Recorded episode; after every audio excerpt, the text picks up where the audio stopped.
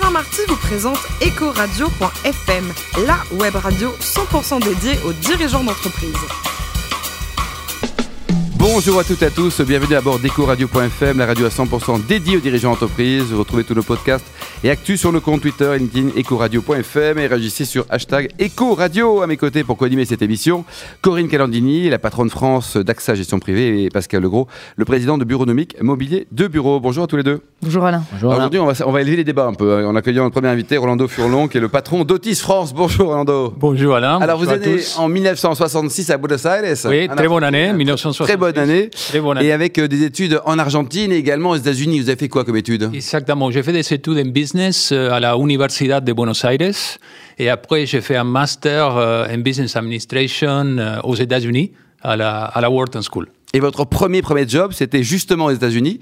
Chez qui? Oui, juste après euh, mon master, euh, j'ai commencé avec euh, le groupe United Technologies. United Technologies, c'est la maison mère euh, de Otis. J'ai commencé dans le business de climatisation avec euh, Carrier.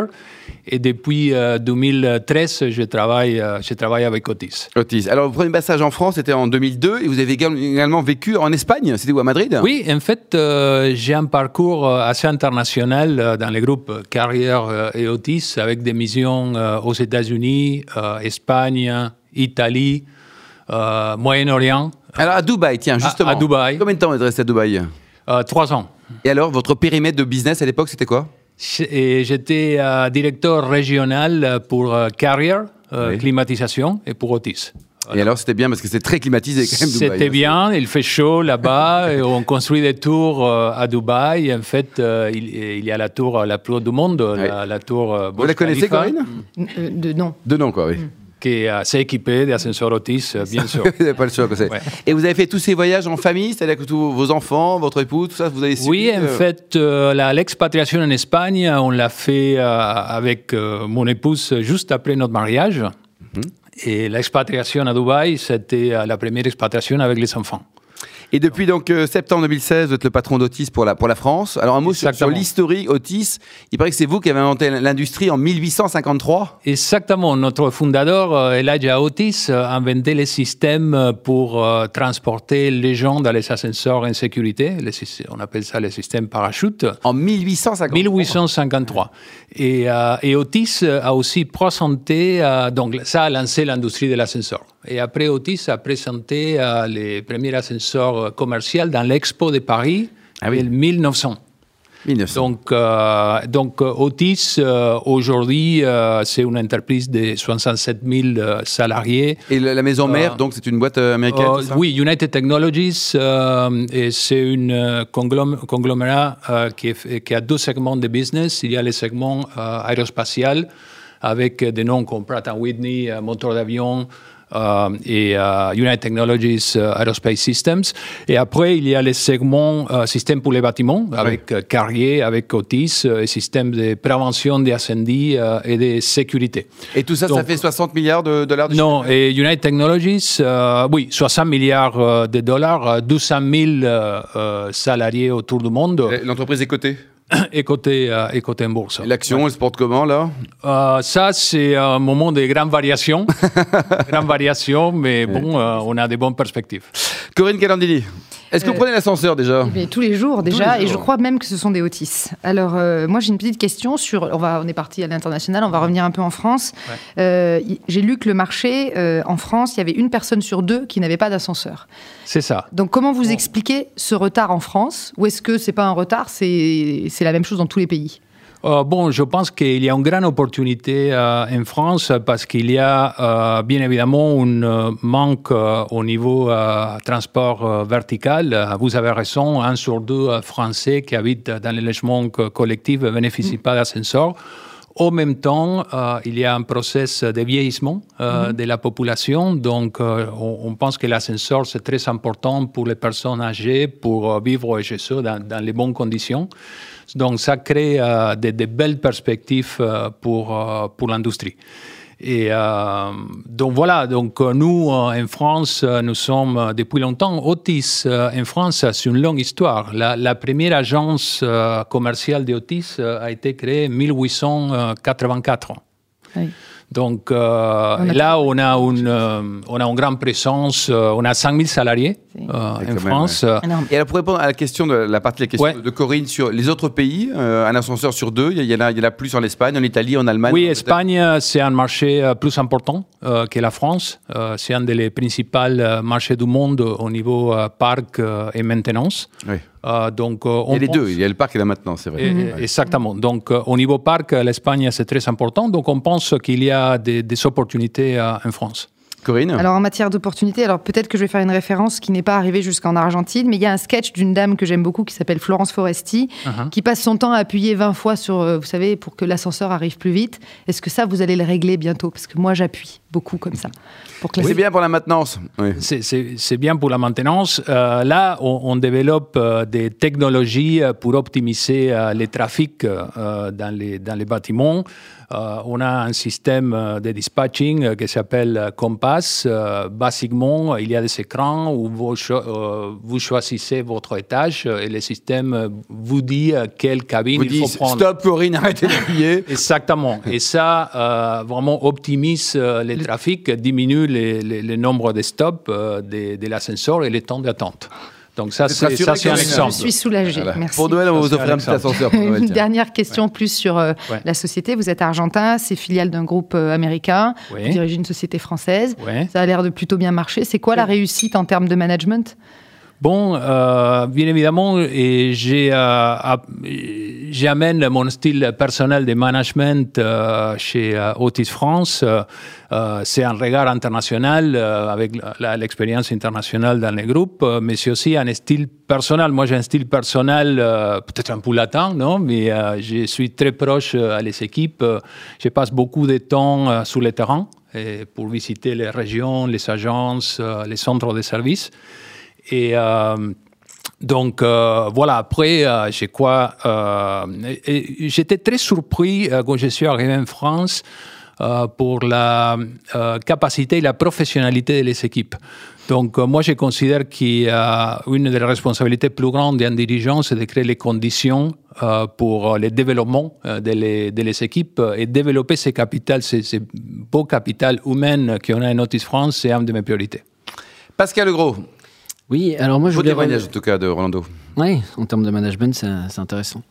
Euh, je voulais revenir sur les tendances et la dynamique du marché de l'ascenseur en, mhm. France. Est-ce que quelles, orientations euh, ou quelles perspectives vous vous sentez? C'est-à-dire qu'on parle du logement collectif, mais est-ce qu'il y a aussi mhm. le logement individuel mhm. euh, que, que, vous tentez d'équiper? Enfin, Comment vous voyez les axes de développement? Les perspectives maintenant sont, sont très bonnes. C'est un très très bon moment pour la construction en France. Euh, et ça crée beaucoup d'opportunités euh, pour, euh, pour notre industrie. ok?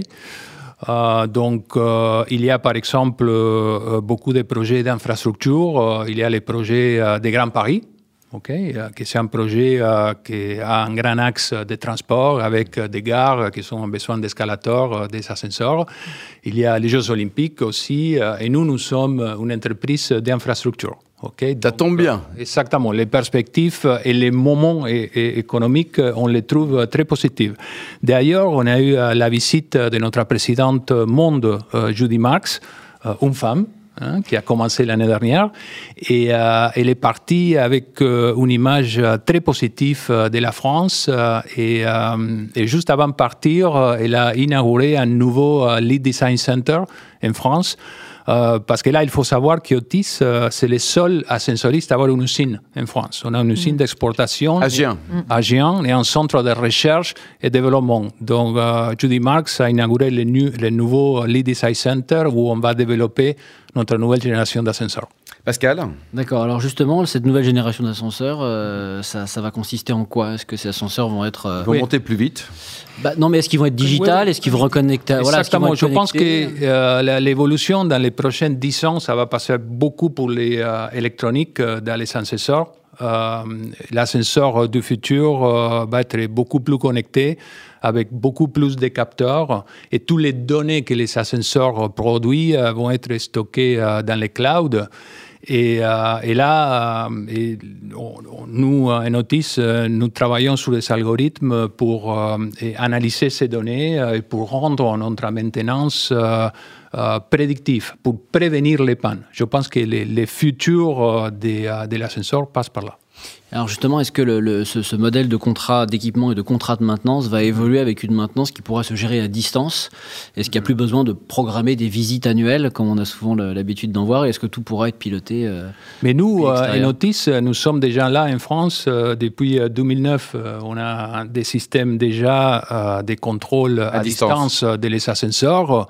Maintenant, avec euh, l'Internet, les clouds, on est en train de les faire évoluer un peu plus pour euh, vraiment profiter de la puissance mm. euh, de les données. et là, je pense que Otis a un avantage de notre échelle parce qu'on a un parc de presque 2, milliards, 2 millions d'ascenseurs monde, dans, le monde. le monde. en France, combien? Euh, plus de 170 000. 170 000, oui, en France. Colossal. Et, euh, mais tous ces appareils-là sont en train de euh, créer des informations. Donc, il y a cette échelle pour créer des algorithmes, des analyses et, comme je viens de dire, rendre notre maintenance plus efficace. Hmm. Et l'ascenseur qui tombe jamais en panne, c'est pour quand, Orlando? Mais celui qui tombe jamais en panne. Hein. Et pour, bon, nos ascenseurs Otis, ah, Otis ça, non, ça, tombe pas suivant en panne. ça tombe pas suivant en panne. Mais je pense que l'objectif avec l'Internet of Things, c'est ça. C'est le zéro défaut, quoi. C'est prévenir les pannes. L'éthique, ça fait partie de la génétique de l'entreprise aussi, la déontologie, l'éthique Oui, euh, en fait, chez Otis, euh, on a trois absolus euh, d'entreprise. Il y a l'éthique, et moi, je pense que ça, c'est un avantage concurrentiel pour nous parce que ça crée une ambiance de confiance en interne et avec nos clients. ok il y a la sécurité. Euh, dans l'industrie de l'ascenseur, les enjeux de sécurité sont substantiels. Donc ça, pour nous, ce n'est pas négociable. On ne met pas notre salarié en danger, et on ne met pas nos usagers, et les passagers de nos ascenseurs en danger. Donc ça, c'est très important. Après, le troisième, c'est le contrôle euh, des, business euh, dans, notre, dans entreprise. Il y a des autres axes de responsabilité sociale chez Otis. Euh, par exemple, on a lancé un programme avec United Way Tocqueville. C'est une association, je fais partie de son conseil d'administration. Et là, l'objectif est très simple. On travaille avec des collégiens des quartiers défavorisés. On les accompagne pendant des années. Il y a des bénévoles qui Otis qui participent de ces programmes et l'objectif, euh, c'est qu'ils arrivent à l'âge de 21 ans avec euh, les outils pour trouver euh, un travail dans une entreprise ou pour créer mm. sa propre entreprise. Et Otis soutient Special Olympics depuis 15 ans. Et après, il y a la Fondation mm. Otis. La Fondation Otis est active depuis 30 ans. Et, et là, on, on finance des équipements pour les polyhandicapés. Euh, on arrive sur la partie sportive et personnelle. Là, en, Russie, pour la Coupe du Monde, en finale, on a quoi? France-Argentine. Je pense que France-Argentine, c'est évident. Et là, et, le vainqueur, le score. Vous avez le score ou pas de ce France-Argentine qui va arriver ou pas? J'ai un débat avec mon fils parce que je veux savoir si mon fils va soutenir l'Argentine ou la France. Et côté tennis, alors, qui sont les meilleurs au tennis? Les Argentins ou les Français? Euh, Je pense qu'il y a de très bons joueurs dans les deux pays. Maintenant, il y a bon, il y a, il y a une Moi, j'ai pourquoi j'ai commencé à jouer au tennis, Alain? J'ai commencé à jouer au tennis euh, après Guillermo Villas. Et ah, Guillermo Villas. droit, mais qui était colossal ou gauche, ça, qui était monstrueux. Ça a été quand j'étais euh, jeune, il était mon idole. Euh, mais maintenant, on a des très bons joueurs. On a Juan Martín del Potro, David Schwartzmann. Euh, on a des, Et côté vin, les meilleurs vins du monde, ils sont argentins ou ils sont français alors? Et je pense que, bon, évidemment, on essaye de se rattraper en Argentine avec la France. Et, euh, mais maintenant, il y a pas mal des investissements français en Argentine et, dernièrement, les vins argentins Avec le Malbec. deviennent de très bonne qualité.